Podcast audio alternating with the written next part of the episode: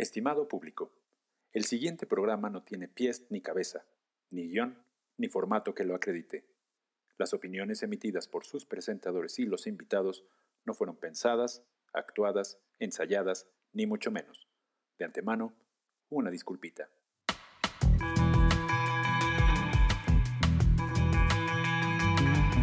Buenas noches amigos, muy buenas noches tengan todos ustedes. Este es su podcast titulado ¿Cómo llegamos aquí?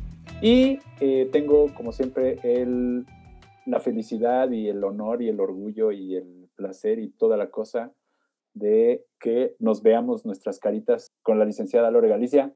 ¿Qué tal amigos? ¿Cómo están? Y el profe Doc Reno Tapia. Bien, aquí pues, lo importante es que vamos, dices tú.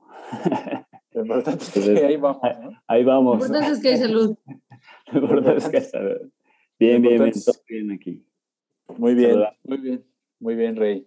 Saludando. Y bueno, pues hoy tenemos, eh, tenemos un invitado, la verdad, yo voy a decir que es un invitadazo de lujo, porque ya teníamos ganas de invitarlo desde la temporada pasada y por una u otra no habíamos podido coincidir, pero está en este que viene siendo, según yo, el séptimo capítulo de la temporada 2, pues se nos hizo el honor de tener ¿A quién, Lore?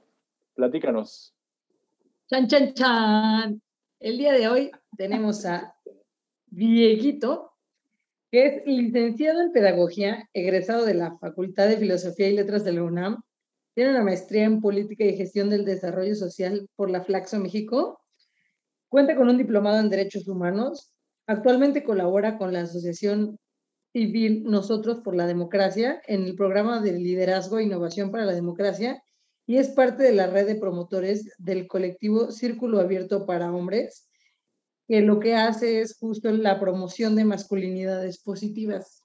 Primero que nada, Dieguito, muchas gracias por estar aquí. Bienvenido. Gracias, gracias. Gracias a ustedes por la invitación. Qué padre ser parte de este podcast tan, tan bonito. Pasan historias muy chidas, muy, muy conmovedoras, muy inspiradoras también. Acá estamos. Como esta que vamos a platicar, como esta historia que vamos a platicar. Y, y bueno, platícanos un poco, Diego, licenciado Diego, que yo siento feo, raro decirte Diego, pero vamos a decirlo así. Que yo siento raro llamarlo licenciado fuera de la hinchada del boy. ah, mira, no había pensado en eso, sí es cierto, sí es cierto, que, que ya hablaremos de eso en algún momento, pero eh, platícanos, Diego, cómo es que este muchacho, ¿no? Egresado, primero egresado de, de la preparatoria número 5, ¿no? Que también, así como muchos de nosotros ahí jugaba voleibol en la, en la, en la UNAM y que de repente entra a la Facultad de, de- de Filosofía y Letras y estudia pedagogía y acaba pedagogía y luego tiene muchos años trabajando en, eh, en gobierno y un buen día en un evento eh, que marcó, pues vamos a decir que tu vida, pasa algo, te, te- pues te trae como un, un, un, un parteaguas, ¿no? En tu vida y es ahí cuando tomas el camino que nos vas a platicar. Platícanos, Diego, ¿qué, qué pasa? ¿Qué, qué, ¿Cómo era tu vida el antes y después? Va. Pues, em, pues yo este, fui un, bueno, no sé, no sé si haya sido niño normal, no sé. Hijo de, una madre soltera, eh, viví con mujeres toda mi vida. eh, no, no tuve presencia paterna en, en mi entorno. Eh, eso influyó mucho en las decisiones que tomé como joven, ¿no? Era bastante rebelde, me gustaban mucho las patinetas, me gustaban los videojuegos, las maquinitas, era de los que se lo mandaban por las tortillas y ahí se quedaba perdido hasta las quintas. Eh, muy inquieto, muy este, como con muchas dudas de muchas cosas, ¿no? Desde muy chavito cuestioné un buen de cosas de lo que me imponía, sobre todo la autoridad. Entonces, desde morro me considero que fui muy rebelde.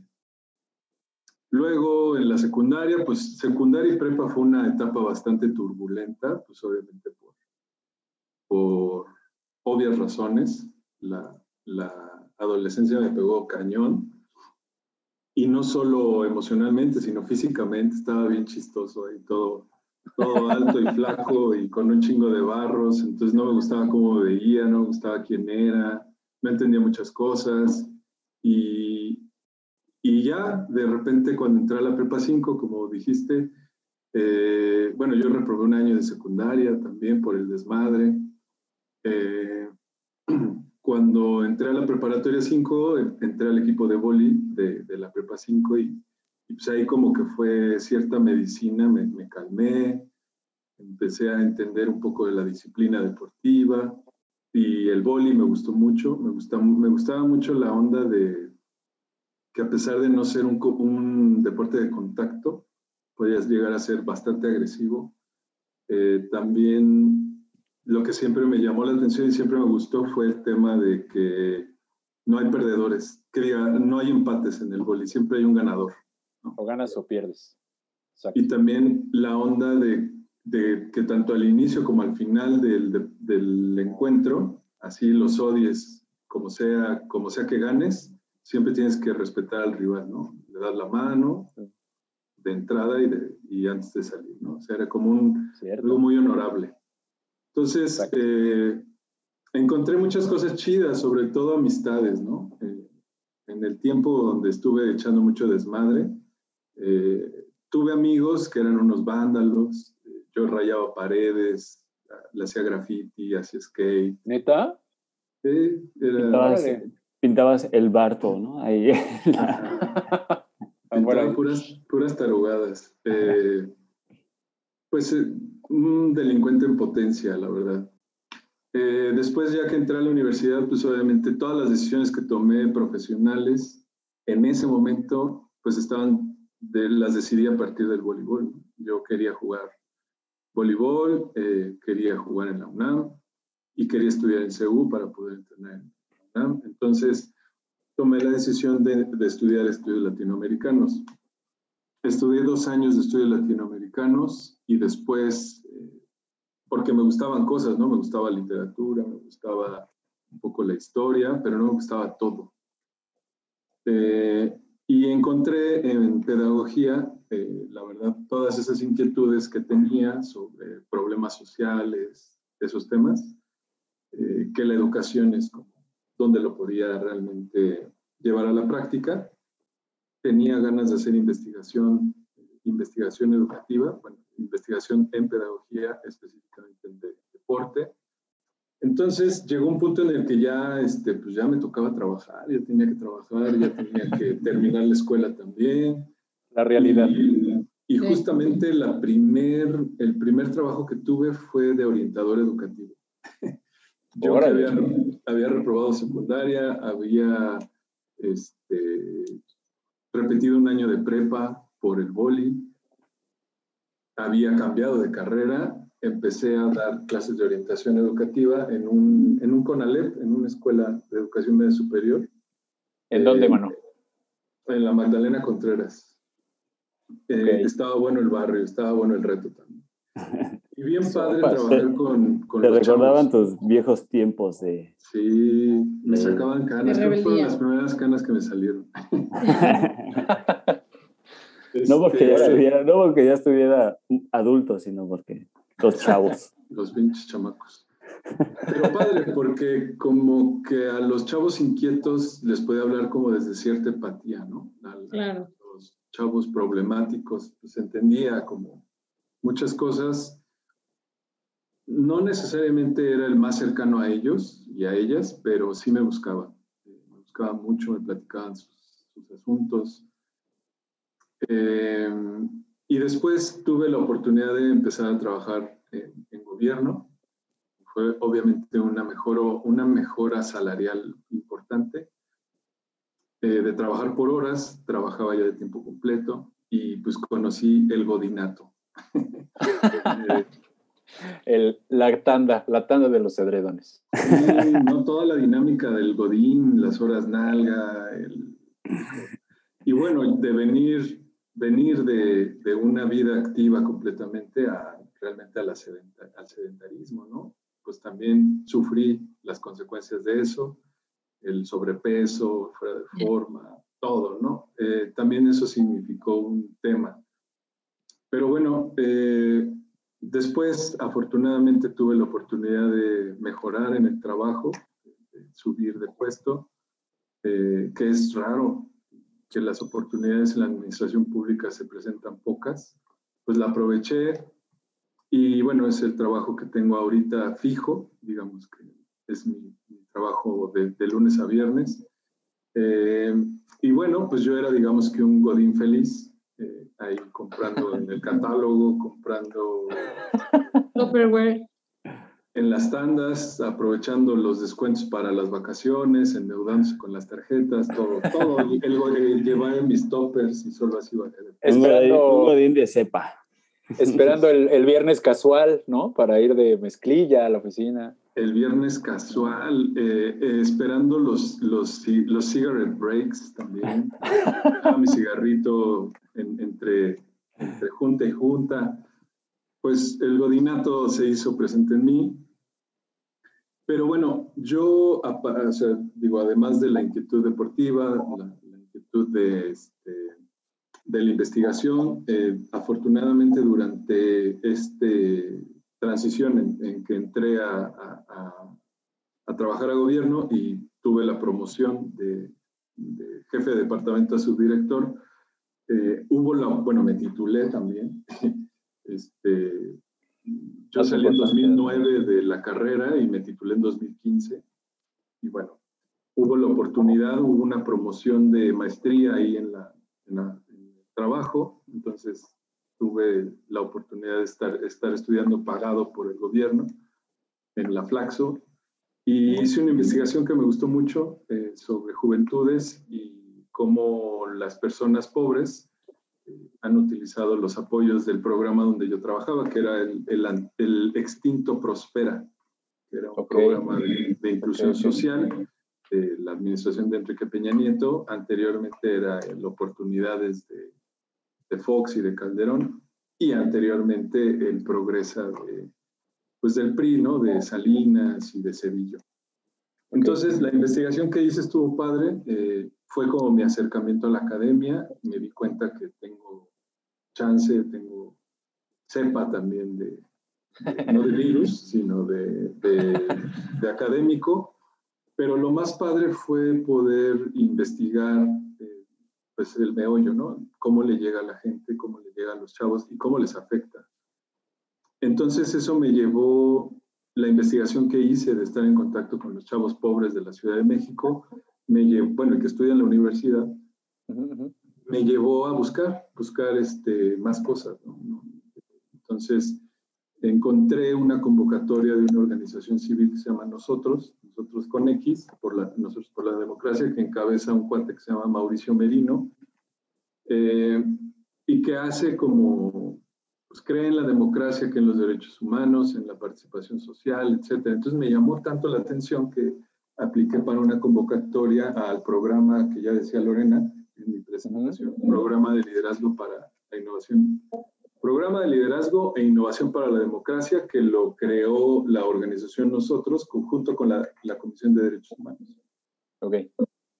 entonces, entrándole al tema de derechos humanos, pues la verdad fue como así.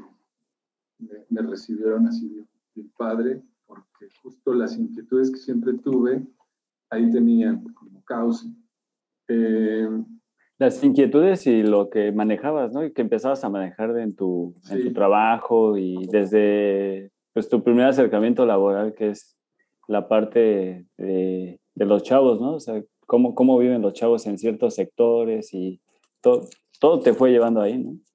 Sí, es bien extraño porque como que a pesar de, de tener la sensibilidad de, de, de haber sido pues, docente en un en un medio, pues, mm, por, decirlo, marginado, de cierto sector de la población no muy favorecido, no era tan consciente de las desigualdades, no era tan sensible.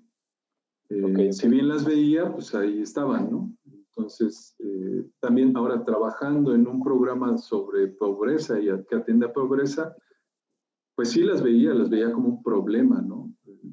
La maestría de políticas públicas, pues igual, pero no era consciente de la dimensión de las desigualdades, de que haya gente pobre en el país. ¿Qué significa para, para eso? Y sobre todo, eh, desde una visión de los derechos humanos, pues para los derechos humanos, los organismos, este, pues Lorena, que es abogada aquí, debe saber, no nos va a dejar mentir, pues que los, los lineamientos legales, la constitución, los acuerdos internacionales, las leyes, reglamentos, todo eso, pues considera que todas las personas somos iguales, por lo menos formalmente. Pero verlo ya desde una perspectiva de derechos humanos es, cambia la perspectiva. Completamente diferente. Claro. Bueno, entonces entro a, a, nosotros por la democracia, participo con ellos, me vuelvo formador. Durante mi capacitación como formador para replicar esa formación y estar a cargo de un de un grupo que se hicieron varias regiones. A mí me encargaron la región centro, junto con otro compañero de Morelos. Y bueno, en el segundo día ah, había uno de los elementos de la metodología que se usa para este programa de liderazgo e innovación para la democracia, se llama la narrativa pública. Entonces, uno desde la narrativa pública pues tiene que contar su historia para empatizar con los demás y a partir de eso llamar a la acción para que se sumen a ti. Okay, okay, okay. La chava que nos estaba comentando todo esto se llamaba Lorena también, era una pedagoga. Y bueno, ella eh, era una chavilla fresa, este, pues así como que muy alternativa, ya saben, súper feminista, con todo, todo el look de feminista, ¿no?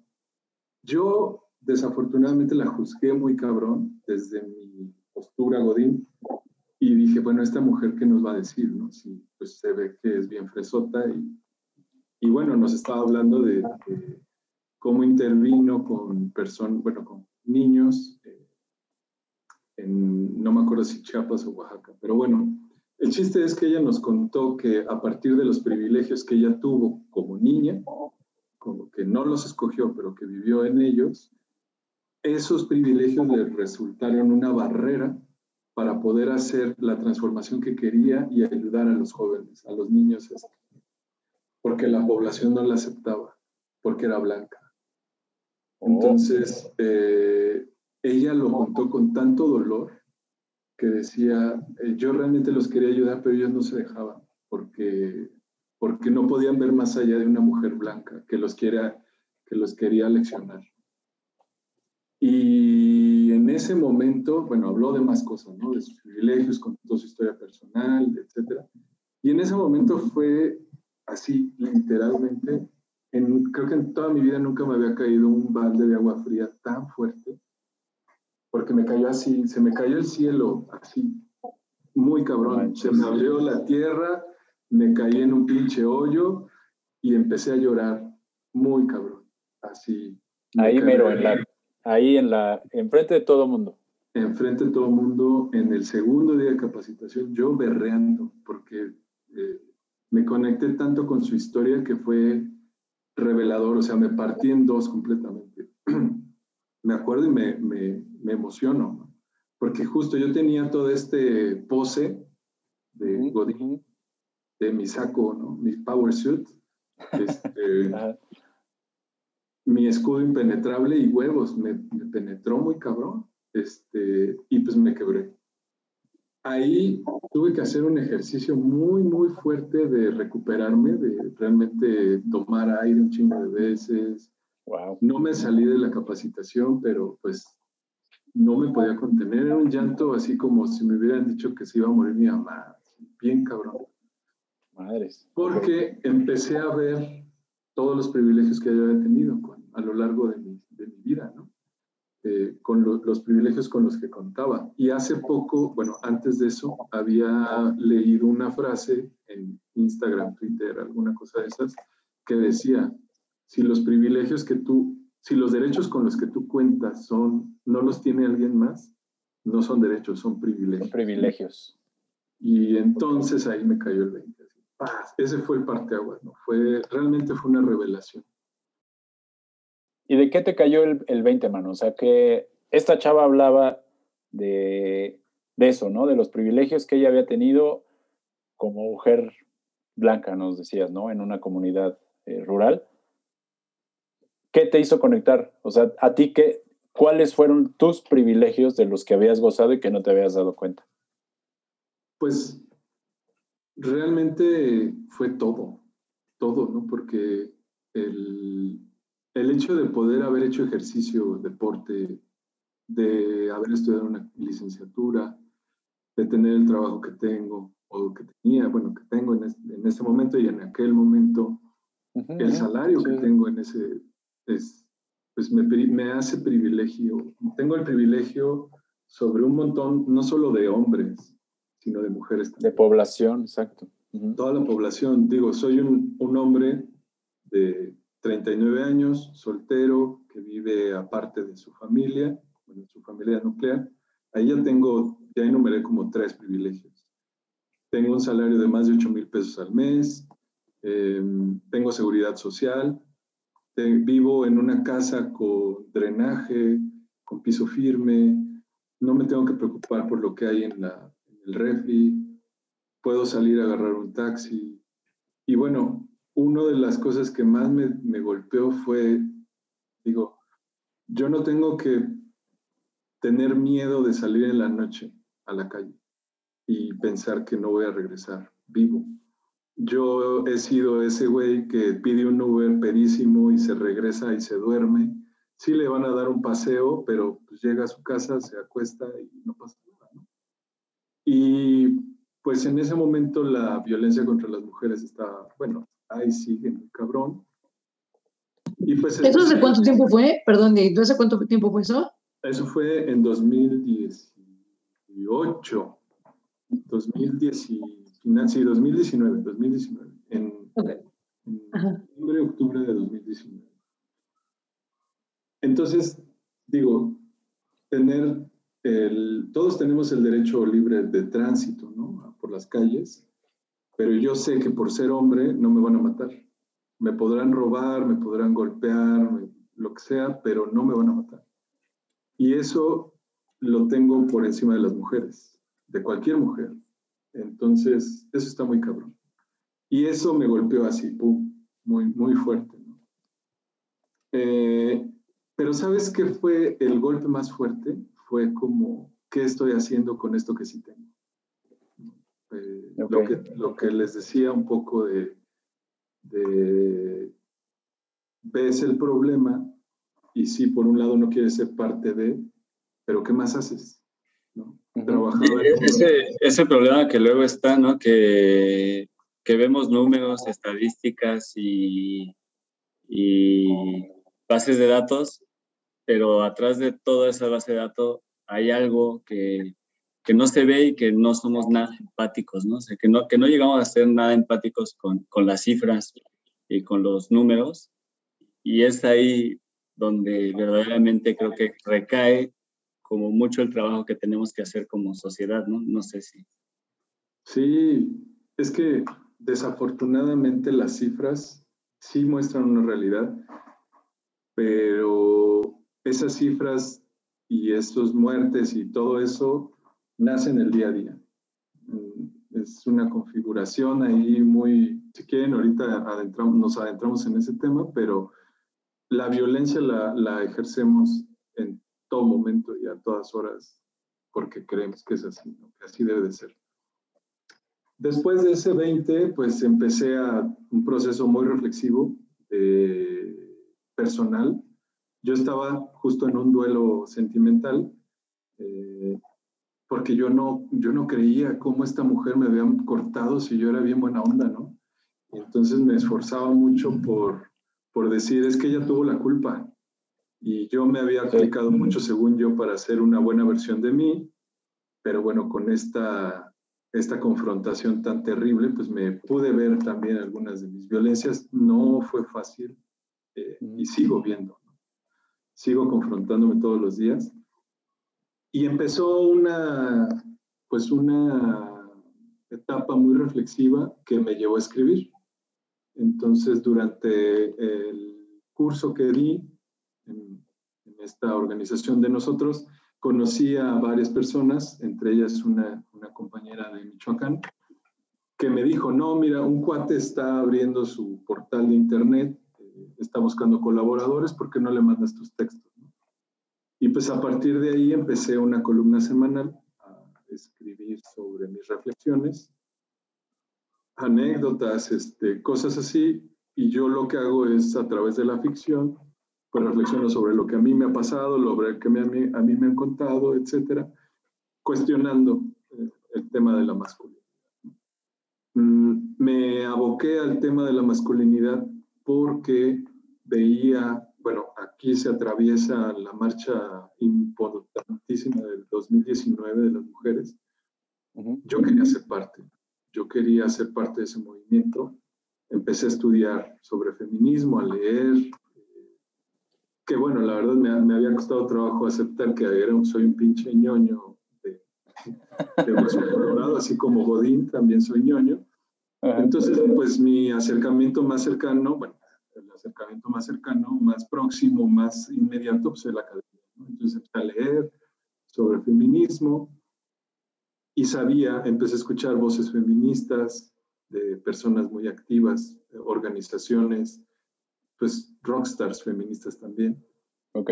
Y me di cuenta que, que en ese momento no era mi momento de brillar, ¿no? sino solo apoyar, no estorbar. Eh, y bueno, al estar, al estar estudiando feminismo, eh, encontré esta resignificación de lo que es la masculinidad, ¿no? que es un tema que también aborda el feminismo. Entonces, y entonces el, me aboco en la columna a, pues sí, a reflexionar por qué no, por qué tenemos que ser así, por qué somos así los pinches hombres, ahora sí como el meme, ¿no? ¿Por qué eres así, cabrón? Eh, y qué mejor forma que analizar pues lo, lo, mío, lo propio y mis propias experiencias, que espero que, que, que, funcionen y sirvan para que otras personas se vean ahí reflejadas, ya sea como víctimas, como pues ejersores también de violencia. ¿no? Entonces, la invitación que tengo a, en esta columna es a, a, la reflexión, al diálogo, a, a partir de la narrativa de historias, eh, pues reflexionar sobre esto que nos atraviesa a todos, ¿no? a todos y a todas.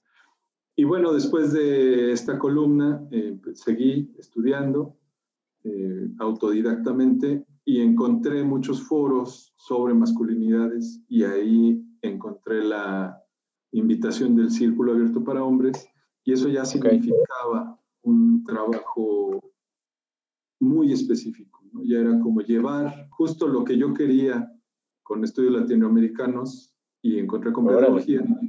Eh, en el círculo abierto lo que encontré en el feminismo lo, pude, lo puedo llevar a la práctica, ¿no? al trabajo con los hombres. Entonces, bueno, me extendí en la parte inicial de cómo fue mi, mi, vida, pero bueno, la, la parte profesional de mis inquietudes y hasta en donde estoy ahorita. Ahorita soy promotor, voy a empezar a ser promotor del trabajo con hombres y, y, pues está bien padre, ¿no? Estoy muy contento. Ha sido poco tiempo, han sido muchas cosas en poco tiempo y pues sí me ha exigido un cambio de visión muy, muy fuerte, ¿no? Una confrontación casi permanente, pero, pero bien, eh, me da miedo a veces, pero está chido. ¿Y qué te da miedo? Mm, fíjate que lo que me daba mucho miedo antes era que se alejaran las personas que eran importantes para mí. Eh, quedarme sin amigos, quedarme solo. Híjole, Pero sí. me ha, yo me he alejado de muchas personas que considero que pues, ya no pensamos igual y han permanecido las que han tenido que permanecer. Y eso pues es, es alentador. Eh, este podcast está chido porque es como la primera vez que, que salgo del closet. No soy promotor de masculinidades closeteros, sino ya todo el mundo me va a conocer. Todos sus seguidores van a saber que, que Diego ahora es un traidor al patriarcado. Bueno, eso es lo que espero. Y pues que se enteren, y, que se enteren con provecho. De, ahora sí, como es el programa de que todo México se entere que que tengo esto, lo otro, pues sí, ya salgo, de, salgo a la luz pública, eh, porque la verdad todo este trabajo, específicamente el de masculinidades, lo he hecho a partir de la pandemia, ¿no? Aprovechar el trabajo en casa me ha permitido hacer muchas cosas, pero este sí es como con las personas más cercanas, pues es como un, po un poquito de cómo pienso ahora, ¿no? No tanto lo que como pensaba en, el, en, la chica, esta gamer Carla Arellano, que ella sí hace, ¿no? Cambió su vida para monetarizar aparte de una, a partir de una inquietud.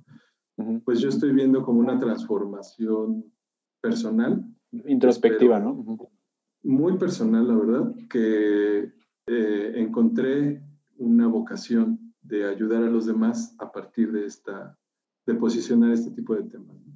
Eh, ah, digo que a mí me surgen muchas dudas a partir de todo lo que nos cuentas, pero yo creo que la esencial es que, y que yo creo que cualquier mujer que te escuche, em, porque suena como, como la idea de lo que todas buscamos, ¿no? De que todo hombre puede entender eh, de cierta forma la injusticia que vive una mujer en todos los aspectos y no por hacerme la mártir, ni mucho menos, porque pues, la verdad es que no, no me siento así como de que, de que se me va a venir el mundo encima todos los días, pero es difícil, la neta es que sí es difícil, ¿no?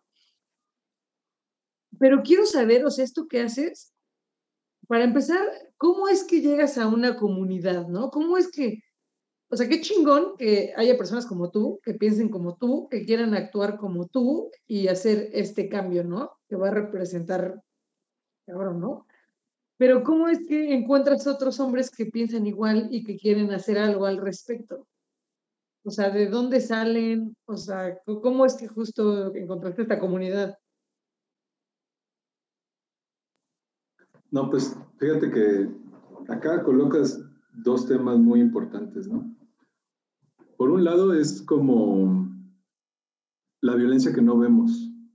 Eh, esto que dices, yo no me quiero hacer la mártir. Eh, yo creo que ahí estamos normalizando algo que pasa todos los días, pasa todo el tiempo y en todos los espacios. Por ejemplo, ahora que compartimos godinato y carrera este, en oficina y sabemos de qué se trata, en los espacios laborales es donde más violencia se vive, una violencia muy cotidiana. Por ejemplo, los hombres, por hacer el mismo trabajo que una mujer, ganan más. En la administración pública eso está un poco solventado porque los puestos están, eh, hay un tabulador, ¿no? Pero si le pueden pagar más al, al, hombre, le podrían pagar más, ¿no? Eso en la, en la industria privada pasa muchísimo.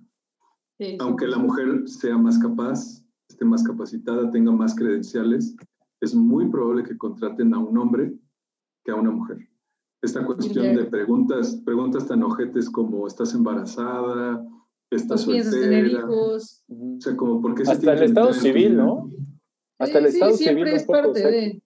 ¿Por qué tendrían que meterse en, su, en la vida personal si a los hombres no se lo hacen? A mí me pasó una anécdota chistosa, que es muy cabrona, muy confrontadora, pero que yo la normalicé. ¿no? Eh, tenía que ir a una capacitación a Puebla con, con mi jefe de ese momento y me, me, se me queda viendo así. Ya era un viejito, o sea, imagínense al Godínez más Godínez de la administración pública, ese era mi jefe. El rey del Godín, el rey Godín. el, señor viejito de la columna. Ese, el licenciado señor don viejito. Este, aparte en una panza así impresionante era chiquito. Y bien dicen que los, las personas más chiquitas son las que están más cerca del infierno, porque son unos hijos de la chingada. Este era así. Eh, me dijo, se me quedó viendo y me dijo, oye, ¿tú cuántos años tienes? Así, en un momento que no teníamos nada que hacer, estábamos esperando el camión.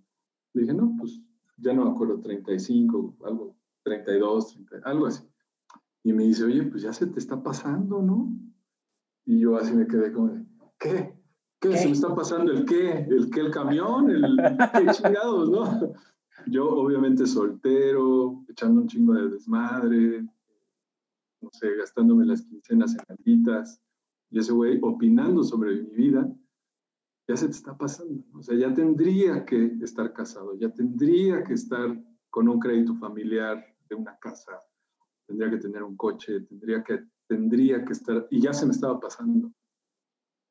Meterse en la vida personal de un hombre puede ser como algo de muy de, entre varones, pero es lo más común con las mujeres. ¿no? O sea, eso de que le pregunten a Lorena, por ejemplo, a cualquiera de sus coworkers, si tiene hijos, si tiene pareja, eh, le tiran el perro y cuando saben que tiene pareja ya no le tiran el perro porque ya es, la posee alguien, ya es de alguien, ya, ya no, ya es prohibida. Pasa mucho, pasa mucho en el espacio público, bueno, en, en el espacio público del ambiente laboral. Entonces, ese es un tema, es muy normalizado y es una violencia, pues, no podría decir simbólica, sino está ejerciendo ahí. Exacto. Porque está, Real. eh, Común. es común, es, es común y es culera. Eh, y, y digamos que es la menos de las peores, pero hay más. Acoso laboral, abuso, eh, un chingo de cosas, ¿no? Esa, esa de, este, oye, ¿por qué no me entregas el proyecto y vamos por unas chelas después para que te platique cuáles son los siguientes pasos? ¿no? Muy común. Y que se da, pero bueno, se normaliza. Y la otra pregunta que, que, decía Lorena, bueno, el otro tema, ¿cómo llega una comunidad de hombres que piensan así? La verdad es que la mayoría de los hombres, por lo menos que yo conozco, tienen este pensamiento a partir de una crisis, de una crisis personal. Ya sea una crisis de pareja, ya sea una crisis laboral o una crisis individual. En mi caso, mi, mi caso, puedo hablar de mi caso, es una crisis de identidad, de identidad al no encontrar dentro de lo que yo había configurado como un ser masculino una paz y congruencia. ¿no? Eh, sentía que eh, estaba ejerciendo violencia sin querer, sin ser consciente y pues ya no quería ser parte de eso. ¿no? También una forma de pensar, pensarme y pensar a los demás como si los demás tuvieran que hacer cosas nomás porque yo existo. ¿no? A darme gusto, ¿no? Eh, claro. que es una forma de ejercer poder. Creo que a partir de abrir los ojos, pues empecé a pensar en que es posible tener relaciones humanitarias, bueno, humanas, de hombres y mujeres, sí, sí, pues sí. horizontales, ¿no? Pero siempre las pensamos desde lo vertical y desde el poder, sobre todo las relaciones de pareja.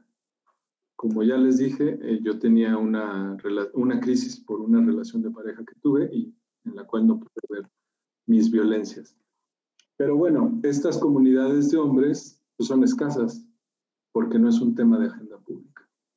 La mayoría de los temas que tienen que ver con género, con igualdad, con eh, derechos humanos, etcétera, bueno, tal vez los derechos humanos no, pero por lo menos los temas de género son para mujeres y son programas por mujeres, para mujeres, y donde están involucradas únicamente las mujeres.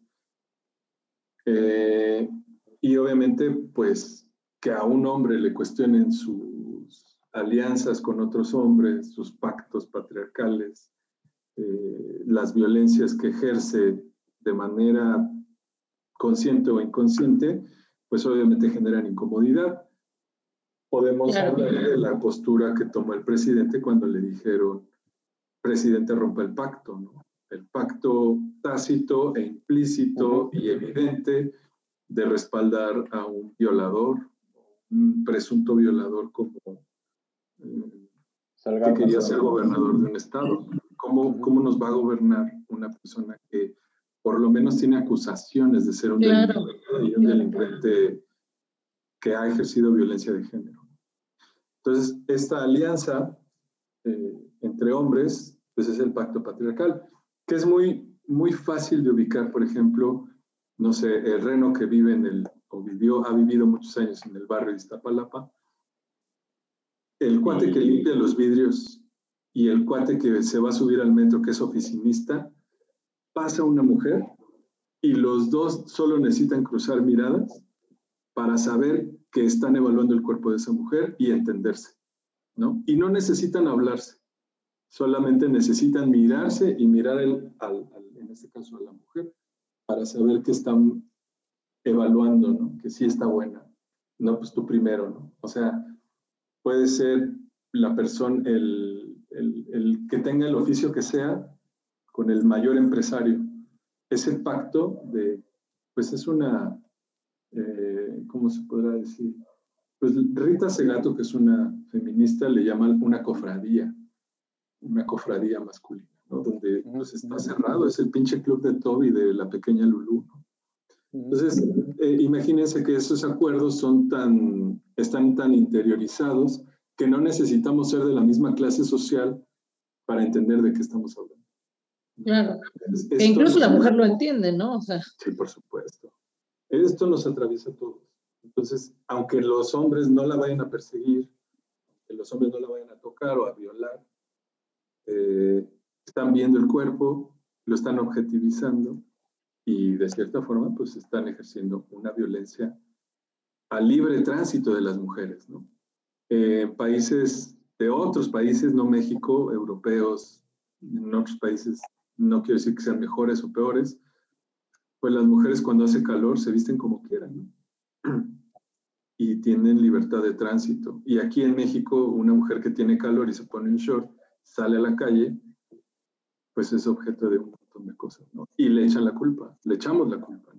Es que ¿por qué se viste así? Es que ¿por qué iba tan tarde?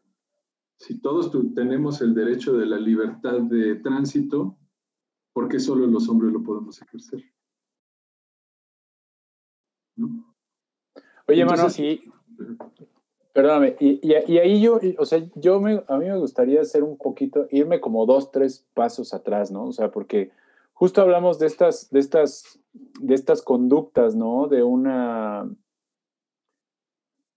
de un, lo que decías, como una especie de cofradía, una secta oculta, intrínseca en la sociedad, pero antes de eso, antes de siquiera pensar en que los hombres pudieran verse a los ojos y decir si una chava tiene ciertas características físicas o no, hay muchas cosas antes, ¿no? Y hay desde antes, creo que, parte un poco del, de lo que platicábamos un poquito fuera de cámara, ¿no? O sea, hablar del, de, de los niños con los niños y las niñas con las niñas y los niños se visten de azul, o sea, la separación digamos, tan a rajatabla de géneros, ¿no? O sea... Los, roles que tienes que cumplir en, la sociedad, ¿no? Como hombre, como mujer, ¿no? Sí, es que es bien extraño porque fíjate, de, las cosas que yo he notado, eh, una postura de mucha gente es, empiezan a hablar de feminismo, empiezan a hablar de temas como heteronorma, género, eh, todos esos conceptos y la neta la gente le empieza a dar hueva y ya no escucha. Eh, yo creo que tenemos que hallar la manera, nosotros que nos interesan los temas de género, de comunicar diferente, porque llegan a haber posturas bien academicistas o bien de lucha, en donde se trepan a la montaña de conceptos que están ahí y ya luego resulta difícil que todo el mundo le siga ¿no? el paso. Entonces vamos a, vamos a ver, a ver si lo logro. Hablar de masculinidades es posible gracias al feminismo. Ese es, sin duda, eh, eso es algo que quiero dejarlo así clarísimo. Y el feminismo lo vamos a entender, o por lo menos yo lo entiendo, desde dos posturas. Hay una postura eh, que es, es, el feminismo, lo entendemos como una ideología, una ideología política. Eh, es, decir, una ideología en la que se puede creer, en la que se puede vivir. Y esa ideología política es política porque tiene participación en, el ámbito público en donde todos interactuamos. Ok, ok. Está dividida en dos, en la parte académica y en la parte social de lucha. La parte académica hay un montón de avances. De hecho, el término género es gracias a esas investigaciones de sociólogas, politólogas, psicólogas, etc. Ellas crearon esta figura que se llama el género para explicar cómo la sociedad está dividida justo en roles. y lo que se espera de que haga un niño o una niña a partir de las diferencias de cómo nacen, si nacen con pene, con vagina. Y la parte de lucha, que es, por ejemplo, el movimiento sufragista, todas esas olas del feminismo de las que habló Daniela, ¿no? Las que exigían el voto, las que exigen la igualdad, las que exigen los derechos, los mismos derechos, todo esto, ¿no? Hay, ahora estamos viviendo creo que la cuarta ola del feminismo, ¿no? Pero bueno, para no aburrir, en, a grandes rasgos, para mí eso es el feminismo. Hay una discusión si, si los hombres podemos o no ser feministas, pero bueno, esa la podemos dejar para después.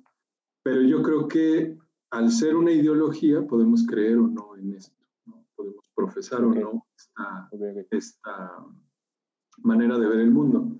Entonces, la perspectiva de género es ver justo cómo estas diferencias entre lo que se espera de un hombre y de una mujer no son igualitarias.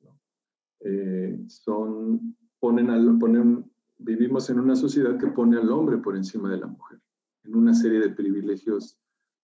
Un privilegio es, por ejemplo, que el papá tenga un papel proveedor de una familia proveedor, fecundador, protector, etc.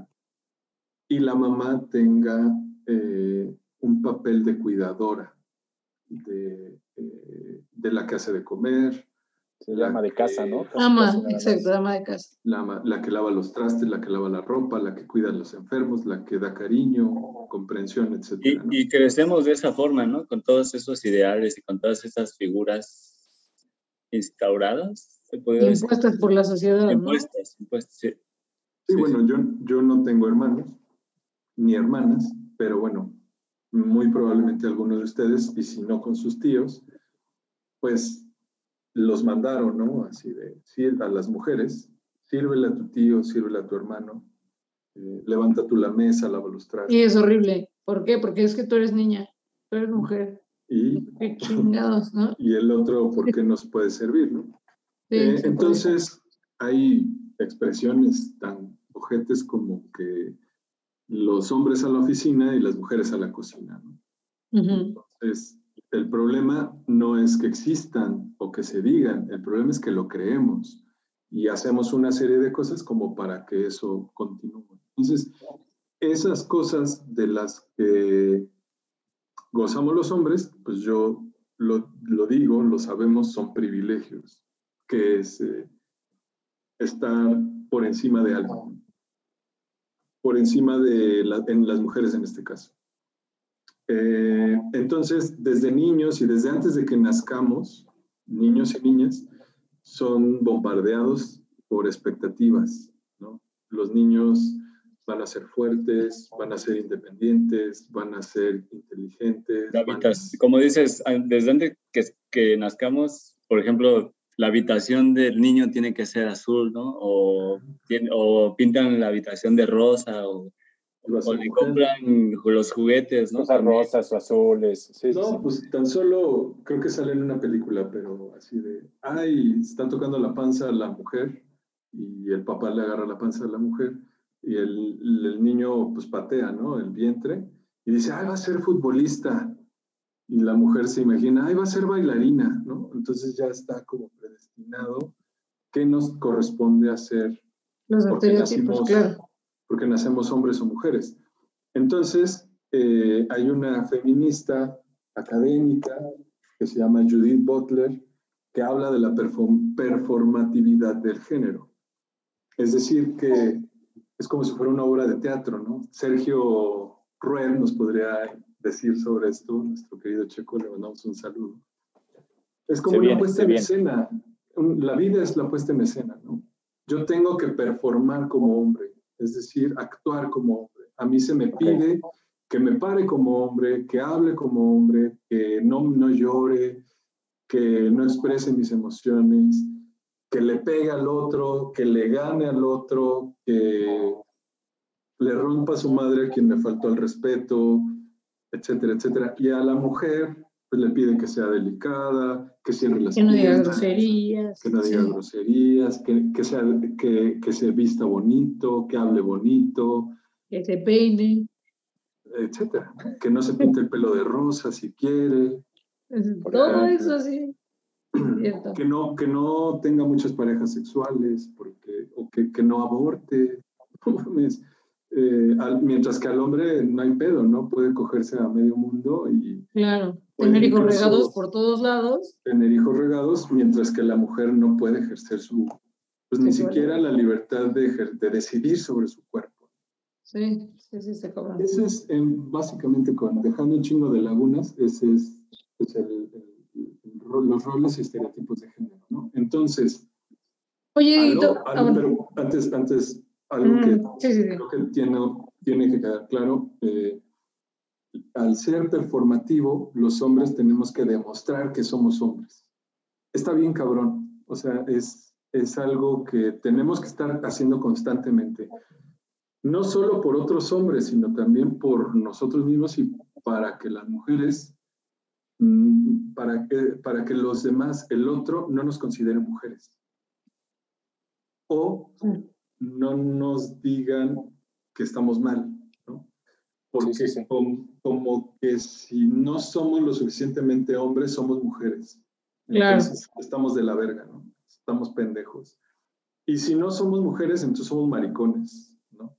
Que aquí la orientación sexual no tiene nada que ver. Pero bueno, en, en el género eh, y los estereotipos de género, los hombres tenemos que demostrar que lo somos porque nos adscribimos como hombres. Entonces ahí es donde nace la identidad de género. Yo que nazco hombre con órganos sexuales y reproductivos masculinos, pene, testículos, etc. Eh, tengo una apariencia masculina, es decir, que me identifico con lo que nací, eso me convierte en una persona cis, con una identidad de género acorde a lo que nació y que se comporta como, como hombre cis. Si fuera el caso contrario, hubiera nacido hombre, pero me identifico como mujer, esa es la identidad de género trans. ¿no? Entonces, esto tiene que ver con cómo actuamos en sociedad, cómo nos concebimos y nada tiene que ver con nuestra orientación sexual. Sin embargo, los hombres a los que son menos masculinos, los tachamos, los ofendemos, los denostamos como maricones, como si eso tuviera que ver. Pero bueno, ahí le dejo. Sí, iba a preguntar, Dieguito, ¿tú qué, qué crees que hace falta para que más hombres despierten, por decirlo de alguna manera, y, y, vean esto justo que, que, que, digo, para ser sincera, yo creo que cada vez más hombres y mujeres nos estamos dando cuenta de, este tema, ¿no? Porque incluso de la violencia va también de las mujeres, ¿no? Nada más es por parte de los hombres. Este, y que no necesariamente tengan que llegar a este punto de quiebre al que llegaste tú, al que llegaron los cabos que están en la comunidad que tú, para que en verdad podamos hacer algo como sociedad, ¿no? Y todos en conjunto, y no nada más ciertos grupos. Pues, híjole, es algo que las feministas han intentado hacer desde hace muchos años, desde hace más de un siglo. La igualdad sustantiva es algo que resulta necesario y urgente, ¿no? No puede ser que por, justo por demostrar que yo soy hombre, que yo puedo, que poder eh, demostrar control, dominio y superioridad, tenga conductas tan viles y nocivas como el acoso callejero, como todas las expresiones de machismo y sobre todo las expresiones de violencia, violencia psicológica, económica, patrimonial, etc. Em, no solo con las mujeres, sino con otros hombres. Piensen en, no sé, cómo se plantea el fútbol, en la rivalidad entre grupos deportivos, se quieren matar los hombres, ¿no? Por una, una pasión eh, a un equipo, por, una pasión a un color. Eh, y, y, si tú le tocas ese tema a un hombre que no reflexiona sobre su conducta, pues te va a romper tu madre, ¿no? porque ¿cómo le vas a hablar de su equipo y cómo le vas a decir lo, nefastas que llegan a ser sus actitudes? Eh, obviamente le estás tocando todos los privilegios que tiene y cómo te vas a meter con eso. Entonces imagínense a los hombres que nos educaron desde chicos a ser competitivos, a siempre tener la razón, a buscar todas las decisiones, etcétera, que de pronto llegue Lorena y diga, güey, yo gano entonces yo no quiero eso, quiero esto.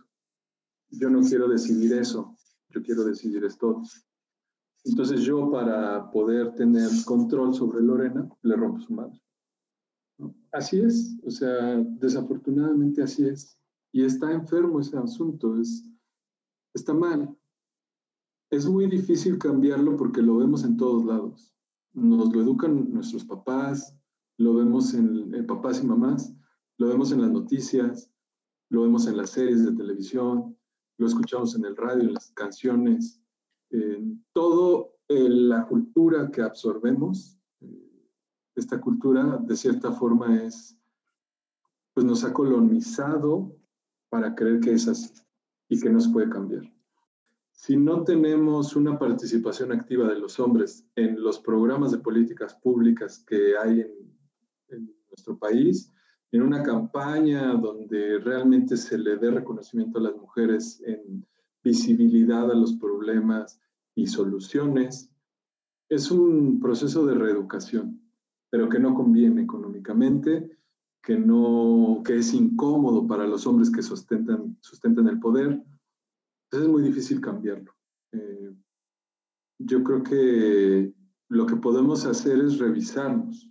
Eh, y va a ser individual para empezar a transformar nuestro entorno. Oye, digo, y, y ahí se ha normalizado tanto que ni siquiera ya lo vemos. Y, y, no nada más en la calle cuando caminamos, en la misma música, ¿no? O sea, y, y, eso lo vemos, o sea, también te escuchamos a ti hablando del tema de masculinidades en, por ahí en un podcast hablando de cine, ¿no? Pero hablábamos de, de, de, de este tema de, pues, lo que escuchamos todos los días, ¿no? Y nosotros que somos melómanos también y que estamos escuchando de todo y que, y que increíblemente creo que muchas veces no nos damos cuenta de lo que estamos escuchando, ¿no? También hay muchos ejemplos, ¿no? O sea, de cosas que escuchamos diario que decimos, no manches, ¿cómo que, a ver, ya escuchamos lo que está diciendo esa, esa canción, ya escuchamos, o sea, esos, esos mensajes casi que subliminales que nos están metiendo a la cabeza y que sin querer, queriendo, pues ahí los traemos, ¿no? Y, y, nos están dictando como ciertos comportamientos. Y justo una de las formas que podemos hacer es a partir de reflexionar realmente lo que estamos escuchando, lo que vemos en televisión, en series, en cine, etcétera, porque nos atraviesa a todos y tratar de tener una cierta responsabilidad, porque la tenemos, ¿no? Porque hay mucha gente que dice, pues es que yo no le pego a mi mamá, ¿cómo le voy a pegar a mi mamá? ¿Cómo le voy a pegar a mi novia? Sin embargo, se impone al tomar las decisiones de la casa. Sí, sí, sí. Se enoja porque si no le hacen caso, si no le llaman, etcétera, ¿no? Eh, la violencia es demasiado sutil y los mandatos de imposición de los hombres pues son muy, este, pues culeros, la verdad, muy, muy culeros y oprimen y, y, desgastan a las mujeres. Mira, tengo una canción preparada para, para ello, muy burda y muy horrible. No sé si quieren que la ponga o la platicamos. ¿Cómo ven? La platicamos porque por aquello del copyright no sabemos si nos vayan a... si se nos vayan a reducir si nos vayan a reducir. Somos tan que nos pueden demandar. Si se nos vayan a reducir nuestros millones de monetizaciones. Va. Pues, la, por ejemplo, eh, en cualquier fiesta, boda, funeral, peda, banquetera, lo que sea, yo siempre he escuchado esta maldita rola de Alejandro Fernández, la de Mátalas. Alejandro Fernández la hizo popular. Y es una burrada esta canción, o sea, dice... una burrada. O sea, para empezar, es un amigo que ve muy triste a otro amigo, ahí está el pacto, y le dice, a ver, yo te voy a aliviar, te voy a decir qué tienes que hacer. Este, te veo que sufres por amor. Estas personas llamadas mujeres son unas ingratas. Yo te voy a dar la clave. Consíguete una pistola, consíguete un cuchillo y mátala, pero mátala con, con vuélvete asesino de, de mujeres y, y mátalas con una sobredosis de ternura asfixiala con besos y dulzura y contágialas de todas tus locuras. Yo he visto cantar esta canción a un chingo de hombres, pero también un chingo de mujeres, ¿no? Como que es algo que esperarían de, de la pareja, ¿no? Y esto está muy cabrón porque ¿cómo se te va a ocurrir eh, pensar que la ternura puede ser algo que te va a matar, ¿no? A mí me, no sé, ¿cómo, cómo pensar en el maltrato, pero a la vez en el amor, ¿no? O sea, hazla sufrir porque a ti te van a hacer sufrir. Sí, sí, sí. Entonces resulta como, como que es un objeto al que puedes tratar como tú quieras. ¿Me explico? ¿Qué, y, qué? Y, y, después te vas a vengar porque tú estás sufriendo, ¿no? Entonces, tú tienes, tú como hombre, obviamente Alejandro Fernández le dice al otro, tú tienes el poder de, de mandarla y de asfixiarla y de hacerle lo que quieras mientras seas tierno, ¿no? Le das una pinche cachetada y después le haces el amor, ¿no? ¿Qué pedo? O sea, esto incita a la violencia muy cabrón. No sé cómo la ven ustedes. Que también es un poco, o sea, eso también me hace recordar a, la, a la canción de la Lupita de debes en, debes en diario, no eres de vez en cuando ni siquiera, ¿no? Debes en diario, hay que pegarle a la mujer para que aprenda quién es el hombre. ¿Qué chingados? ¿No? O sea, ¿qué pasa? A mí, o sea, y, y, no sé, o sea, a mí me, a mí me cae, quiero pensar, ¿no? Que son temas relativamente y malamente nuevos, ¿no? O sea, ponernos, cuestionarnos este tipo de cosas, este tipo de conductas, esta música, estos, esta publicidad, estos comerciales, ¿no? Ya estas películas, estas series, ya de repente vemos cosas y decimos, oye, ese mensaje como que no está tan chido, ¿no? O, ese, esa, esa publicidad o ese comercial de hace algunos años, y a lo mejor no tantos, ¿no? A lo mejor cinco o diez años, está medio sesgado esa, ese punto de vista, ¿no? ¿qué pasa? O sea, ¿qué pasa con todas estas canciones y todas estas cosas, este, publicidad, comportamiento en general de la sociedad? Ya ni siquiera diga, hablamos mundialmente, ya ni siquiera hablamos a nivel país, a nivel chilango, ¿no? O sea, ¿qué pasa en este micro, o sea, este, en este ecosistema? ¿Qué está pasando que no nos damos cuenta de lo que estamos consumiendo? Y a la vez, ¿qué está pasando que nos estamos cuestionando y decir, ay, la madre, ¿no? Ya tenemos ahí a Café Tacuba que decide de repente que ya no va a tocar la ingrata, ¿no? Entonces, bueno, y también a sus seguidores que dicen, ay, pinches putos, no mames, ¿cómo se meten con eso? Pues sí, nada más es una canción, no pasa nada. Sí. Exacto. ¿Sabes qué? Yo creo que justo, o sea, más bien cada vez somos más conscientes de lo que escuchamos, pero, o sea, Ojalá como que lo dejamos, ¿no? De lado, o sea, como que yo, todo el mundo se da cuenta perfecto de que todas las canciones de reggaetón hablan de que, o sea, de que, justo de que la mujer es una cosa, de que te la agarres, de que solo te la quiero meter hasta por donde pueda, o sea, todas las canciones de reggaetón hablan de eso, todas. Y son las más pegajosas y son las que todo el mundo canta y son las que, ¿sabes? O sea, están en todos lados y, pero pues no es porque, o sea, no es como que ay, no sabía que eso decía, ¿no? O sea, todo el mundo sabemos, pero pues eh, es como de que, ah, pues es que es lo que hay, ¿no?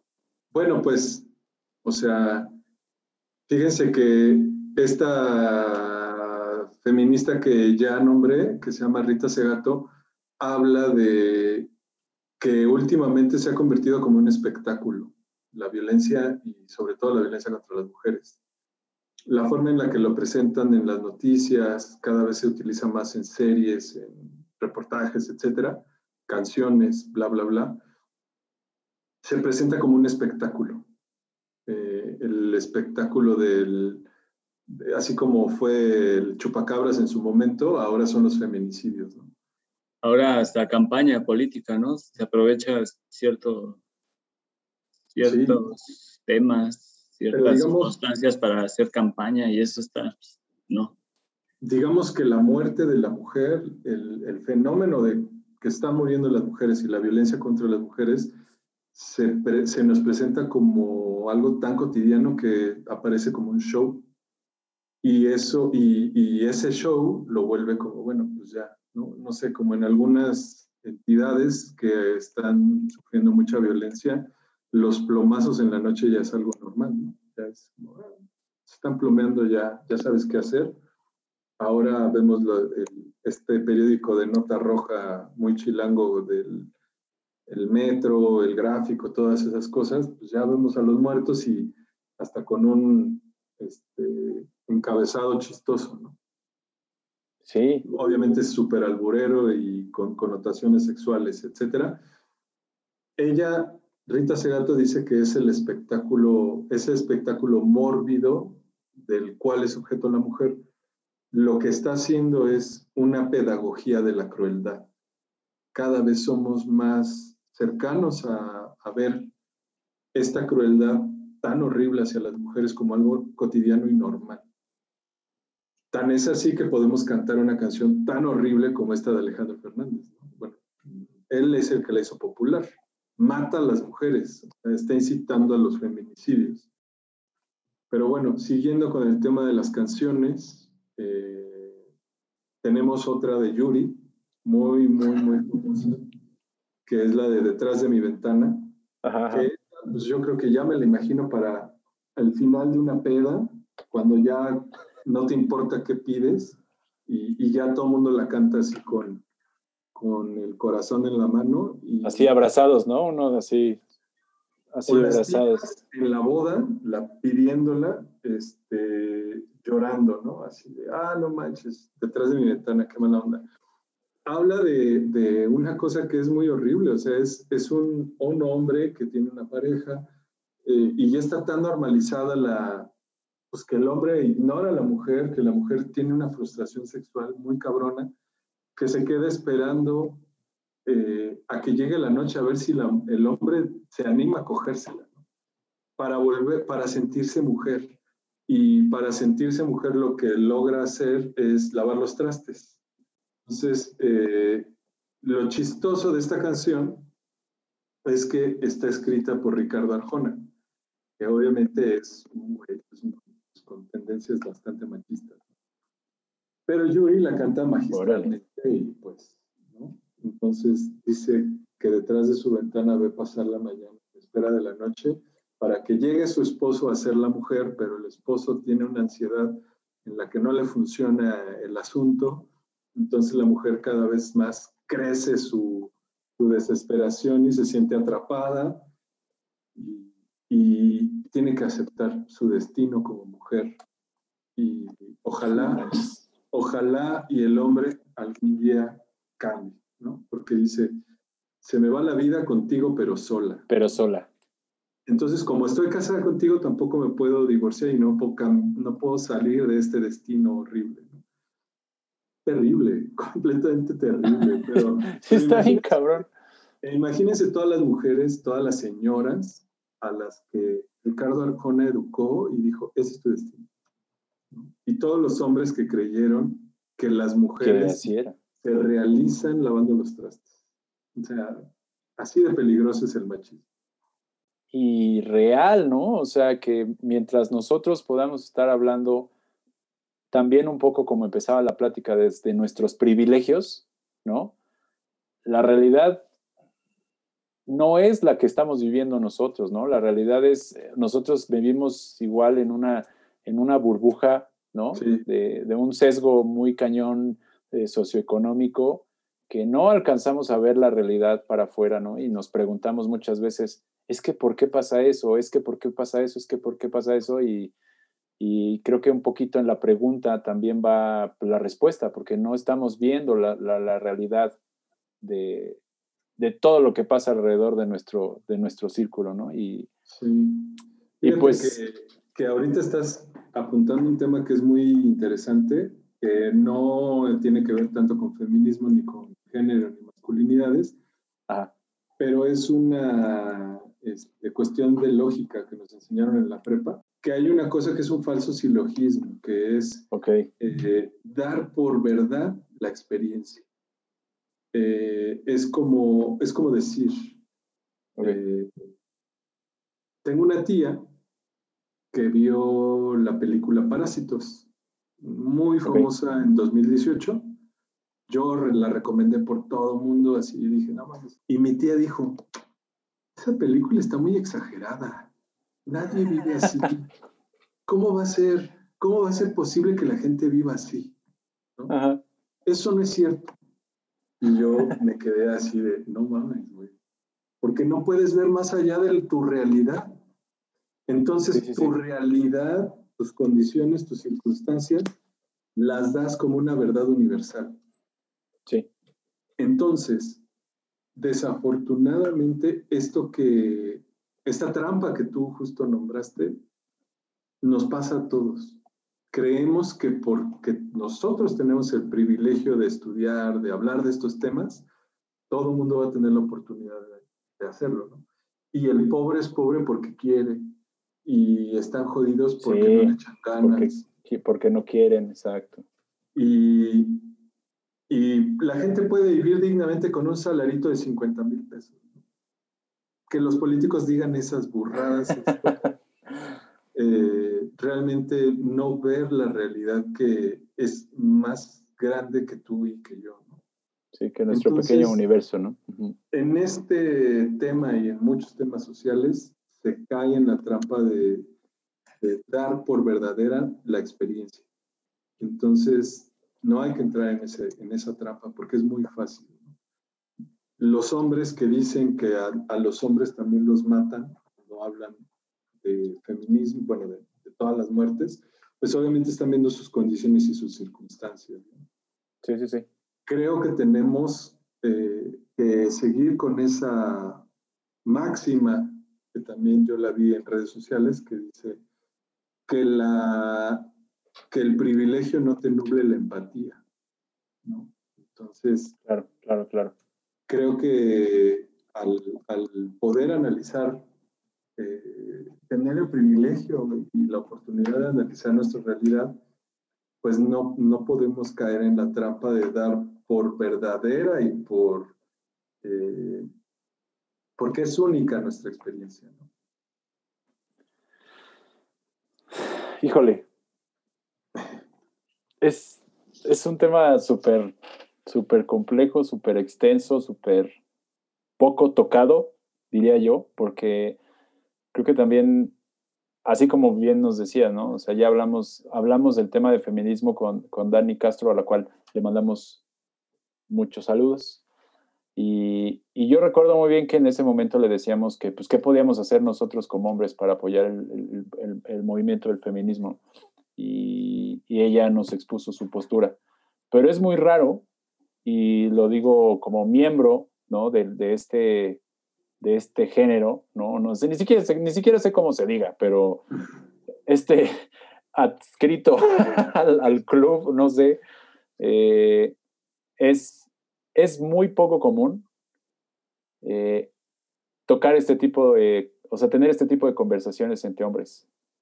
Y incluso a mí me ha pasado, ¿no? Que, de repente tenemos conversaciones ya con conocimiento de, estas, de estos temas, ya con datos, ya un poquito más, vamos a decir, enterados de la situación y cuando escuchamos un chiste machista o cuando escuchamos una situación así, no sabemos cómo reaccionar porque sentimos, creo que todavía un poco que estamos rompiendo el pacto, aunque en realidad sería algo bueno, pero para el grupo social en el que estamos en ese momento sería algo malo. Entonces, es un, es un tema que la verdad eh, ni siquiera voy a decir que lo podemos tratar en otro programa, pero a mí sí me gustaría, eh, y, lo digo abiertamente, hermano, acercarme a ti y aprender más del tema que, porque sí necesitamos aprender para poder entender y para poder hacer algo al respecto, ¿no? Pero como esto, damas y caballeros, es un programa que tiene un principio y un fin, pues tenemos que ir despidiéndonos de, esta edición de cómo llegamos aquí, pero, pero yo no me quiero despedir eh, sin, sin, pues sin agradecerte, mano, ¿no? La verdad es que, insisto, eh, tenemos muchas ganas de platicar y hemos tenido muchas ganas de platicar en corto eh, y por una u otra no se, no se nos ha hecho, ¿no? Pues Tendremos que hacer la pandemia y, y, la, y las, todas las actividades que uno se inventa haciendo en la pandemia y luego ya no tienes tiempo, ¿no? Como un podcast, por ejemplo, ¿no? Pero, pero he de decir que yo recuerdo muy bien la columna de cuando cumpliste un año en la columna mm. y, la, y justamente platicabas todo lo que habías vivido para llegar a donde estás. Y para mí fue, pues también incluso creo que catártico, ¿no? O sea, para mí es muy admirable que, que una persona que sabe que está mal diga abiertamente, ¿no? Que, que se siente, cómo se siente y cómo se ha sentido y, y cómo está dispuesto a, a, cambiar. Para mí es admirable, mano. Así que eh, yo te agradezco muchísimo el espacio que has abierto para que también podamos tomar conciencia de muchas cosas que no nos damos cuenta. Eh, y tu tiempo, y tu tiempo de ahorita, que ojalá no tuviéramos cosas que hacer y pudiéramos seguir eh, hablando y hablando y hablando de estos y tantos temas, pero por lo pronto, hoy, muchas gracias, mano. Muchas gracias por tu, por tu tiempo. No, pues muchas gracias a ustedes por, por este espacio. La verdad es que, pues está bien chido el podcast, porque es, eh, siempre es interesante enterarse del chisme de cómo de cómo le ha hecho la gente, ¿no? Para llegar a donde está. A mí me gusta mucho. Es hasta incluso es una técnica de investigación, ¿no? Entonces está bien chingón. Yo creo que se pueden sacar muchas cosas de, de espacios de este tipo. Yo me quiero ir dejando, pues, como a lo mejor una recomendación para, pues, para la gente, ¿no? Que, quien nos escuche, ojalá que los hombres lo puedan agarrar cachar y interiorizar y hacer, ¿no?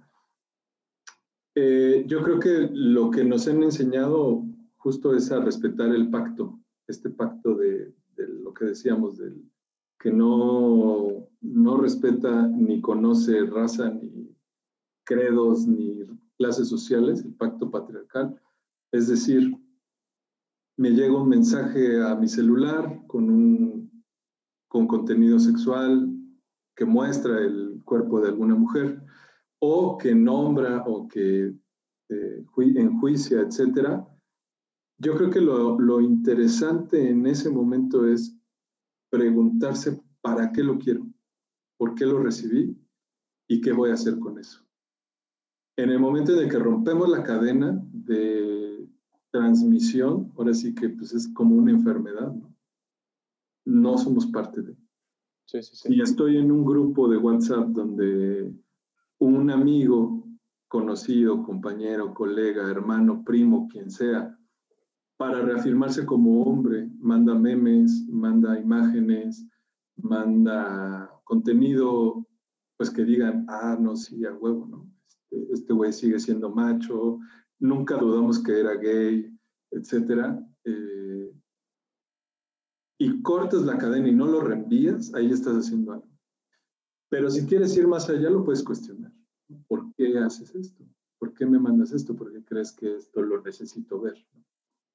Eh, o también lo que puedes hacer es romper el pacto y salirte de ese grupo, porque probablemente hay algo que no está funcionando para ti ahí y hay eh, cosas que ya no quieres ver, cosas que ya no quieres hacer, ¿no? Es bien chistoso porque luego abres tu celular, entras a la galería y tienes un chingo de videos pornográficos que tú no descargaste porque te mandaron en el grupo de los amigos.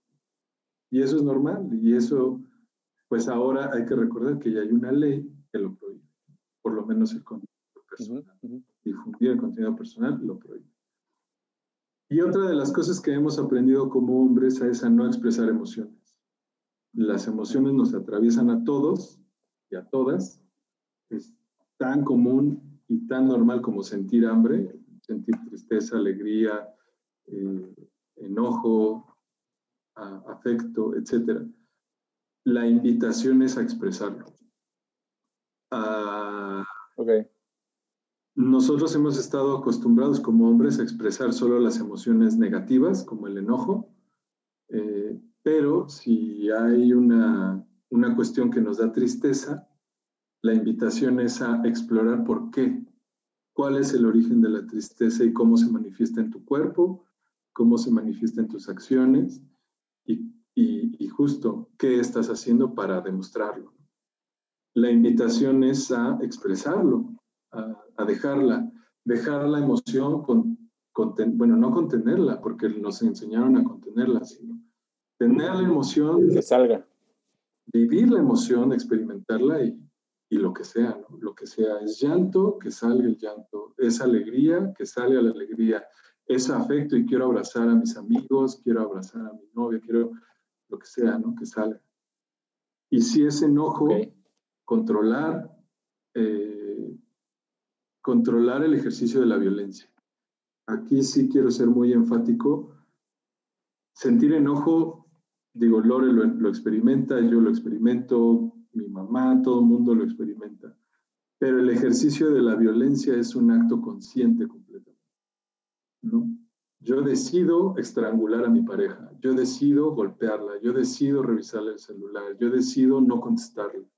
Esos son actos violentos y esos son los que se pueden cambiar. El enojo es natural, la violencia para nada es natural y la violencia por ningún motivo debe ser permitida solapada y la tenemos que cambiar. Si tú estás alegre, expresa tu alegría. Si tú estás triste, expresa tu tristeza. No porque seas hombre vas a dejar de ser hombre. Pero si estás enojado, aguas. No, no expreses la violencia, no lo expreses conforme a una violencia. Y la violencia ya lo vimos, es tan sutil que está bien cabrón estar al pedo. Esas son mis dos recomendaciones, ¿no? Sé traidor al patriarcado y permítete experimentar toda la gama de emociones que tienes. Buenísimo. Buenísimo, pues. Pues con esas dos recomendaciones del maestro, porque para cuando estemos publicando este, este capítulo, Diego será oficialmente maestro. Eh, pues con estas dos recomendaciones nos vamos a despedir. Así que eh, ya quedamos, rompan el pacto, amigos, varones, y este, expresen, expresen lo que sienten. No, nadie, háganlo como si nadie los estuviera viendo. Y si los están viendo, pues qué chingados, ¿no?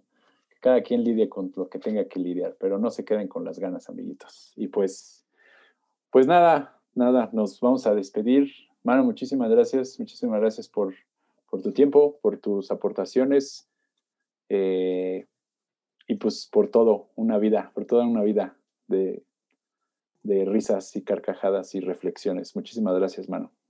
Y muchas gracias, Dieguito. Gracias por haber aceptado la invitación, por compartirnos esta experiencia y sobre todo por el trabajo que estás haciendo. Igual, Diego, pues darte las gracias por el tiempo y por enseñarnos dos que tres cosillas ahí yo estuve muy atento a todo lo que se dijo de esto y pues como dices, ¿no? Reflexionar lo que consumimos, reflexionar lo que hacemos y creo que con eso nos quedamos ahora y pues aprendimos mucho, ¿no? Entonces, gracias por andar acá, en otro, que siempre andamos por ahí, pero en otro, en otro contexto ya más serio y más sensible, ¿no? Entonces, pues acá andamos. No, pues gracias a ustedes. Gracias a ustedes por el espacio y por permitirme colocar este tema acá. Espero que les haya servido, les guste y cualquier cosa, pues acá estamos para, para servirles. pues sí, para servirles, a mí eh, eh, que me gustaría ver que mis privilegios sirven para algo y para ayudar a los demás. Yo sí creo que podemos tener una sociedad más justa y más igualitaria. Y una frase que he intentado acuñar, pero que ya me la robaron antes, es que en un mundo con tanta incomprensión individualismo y cosas culeras, la ternura puede ser un acto revolucionario. Entonces, no hay que dejar de ser rebeldes y hay que oponernos a esos pinches mandatos y mandarlos a la chingada. Pues bueno, muchísimas gracias amigos. Esto fue el no sé cuántos capítulos de su podcast. ¿Cómo llegamos aquí? Muchísimas gracias, Lore Galicia. Gracias amigos. Que estén muy bien. Cuídense mucho. Y muchas gracias, profe Doc Reno Tapia. Muchas gracias a todos y cambio fuera. Este fue el séptimo capítulo de la segunda temporada de su podcast Cómo llegamos aquí. Escríbanos, eh, mándenos, este, hagan todo lo que quieran con este podcast, compártanos y escúchenos. Cambio fuera.